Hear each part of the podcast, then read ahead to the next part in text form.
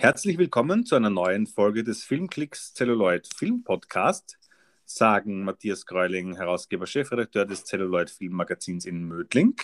Und Gunther Baumann, Herausgeber und Chefredakteur des Online-Filmmagazins Filmklicks.at in Wien.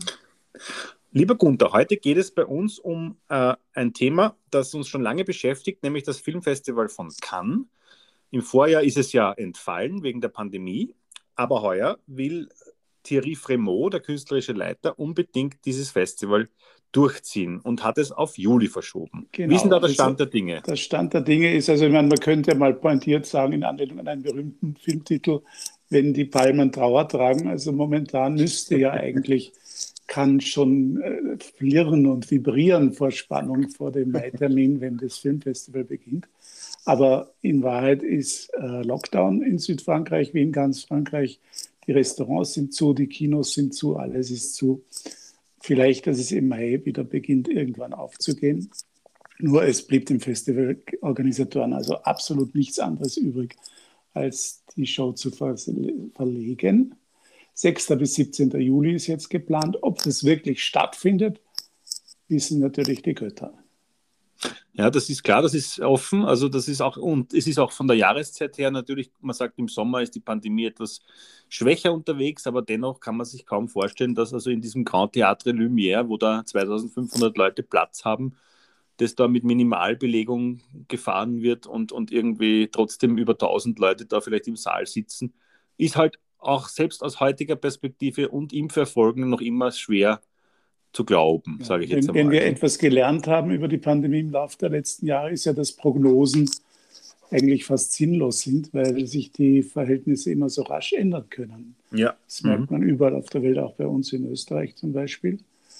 Ja, ich kann mir äh, das gar nicht vorstellen, nach Cannes zu fahren im Sommer. Äh, wir, wir, kennen das ja ganz gut, dieser, dieser Mai-Termin, der ist immer so er kann frühsommerlich heiß sein, er kann aber auch bitterkalt sein und verregnet oder beides. Äh, es ist halt eine ganz eigene Atmosphäre, aber im Hochsommer schätze ich das schon sehr, sehr drückend schwül dort ein an der Côte d'Azur. Okay, am Meer ist es vielleicht ein bisschen luftiger, aber und dann kommt ja noch dazu, dass da eventuell, sofern das geht, auch noch Touristen rumlaufen, jede Menge. Also ich finde den Termin nicht gut gewählt, muss ich sagen, als Ersatztermin. Ich habe mich auch sehr gewundert über diesen Termin. Und äh, Thierry Fremont, der künstlerische Leiter, hat ja jetzt auch vor ein paar Tagen erst gesagt, das Festival wird im Juli nur dann stattfinden, wenn die französischen Kinos zu diesem Zeitpunkt regulär offen sind. Ach, tatsächlich? Ja, ja.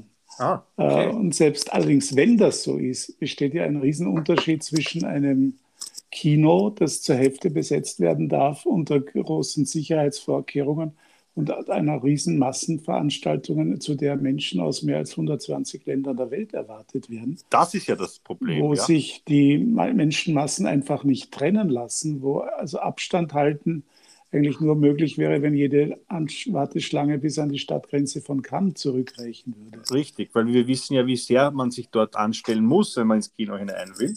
Das äh, ist ein so Gedränge, was das zeigt. Ja, Wahnsinn, ja. Also sehr problematisch einmal von dieser ja. äh, Seite her gesehen und von der anderen Seite natürlich die Künstler, weil Cannes lebt ja nicht nur von den tollen Filmen und vom Markt, sondern vor allem von den Stars und vom roten Teppich.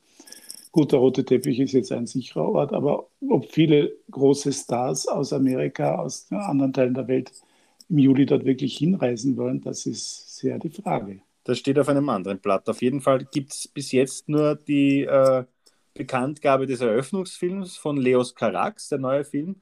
Äh, es ist auch so, dass man sagen könnte, also ich weiß, dass du da eine andere Auffassung hast, aber ich denke mir, wenn man mit einem französischen Film öffnet, dann heißt das auch so viel wie, naja, die Amerikaner mit ihren großen Studiofilmen, Blockbustern etc., die haben gar nicht erst vorzukommen äh, und werden wahrscheinlich auch ihre Filme nicht entsenden, sage ich jetzt mal. Das sehe ich ein wenig anders, weil ich äh, finde, dass Frankreich immer wieder mal vorne ist beim Eröffnungsfilm, auch mit gar nicht so spektakulären Filmen. Ja, da Und ein, ein, Gegenbeispiel wäre ja schon der Film von Wes Anderson, The French Dispatch, der angekündigt ist, wo zumindest auf der Leinwand dann eben Stars wie Tilda Swinton, Timothée Chalamet, Lea Seydoux, Francis McDormand oder Bill Murray zu sehen sein werden. Ob die alle kommen, ist natürlich wiederum die Frage. Ja, dann gibt es noch einen dritten Film, der auch schon feststeht. Das ist Benedetta von Paul Verhoeven. Mhm.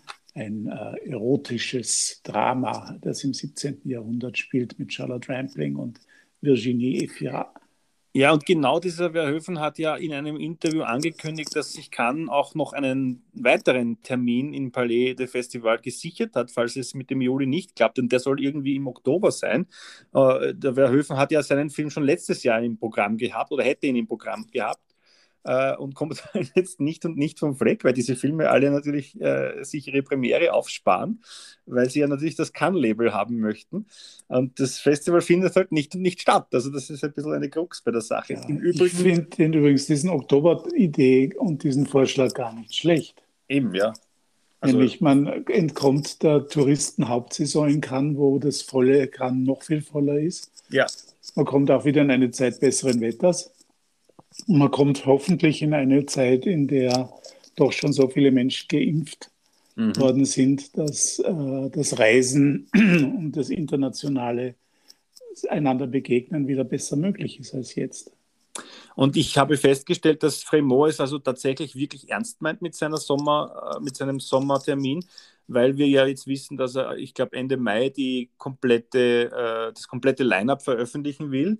Äh, allerdings spricht dem auch ein bisschen dagegen, dass, äh, wenn man jetzt die Branchenblätter Variety oder Screen äh, liest, da gibt es immer wieder Berichte von Filmfirmen und Filmeinkäufern und was auch immer sich sonst so am, am Filmmarkt äh, tummelt, dass die alle mit ihren Buchungen von Hotels und, und Seminarräumlichkeiten und äh, Computern und so weiter, dass die alle zuwarten. Also die sind ja, ja. alle noch nicht so der, überzeugt. Der Markt davon. ist ja auch ein interessantes äh, Riesenevent. Absolut. Man erwartet da im Regelfall ja? 12.000 Profis aus der Szene. Da geht es um 4.000 Filme und Projekte, um 121 Länder. Das sind jetzt offizielle Zahlen von ja. der Website des Markts. Aber ob die alle kommen werden, jetzt wird es ja ein sogenanntes Pre-Can-Screening geben. Genau. Schon, im, schon im Mai nämlich. Sie haben das jetzt verlegt von den 21. bis 25. Juni, ah, okay. an dem nur akkreditierte Einkäufer Zugangsberechtigung haben, also keine Journalisten, keine Fans. Ja.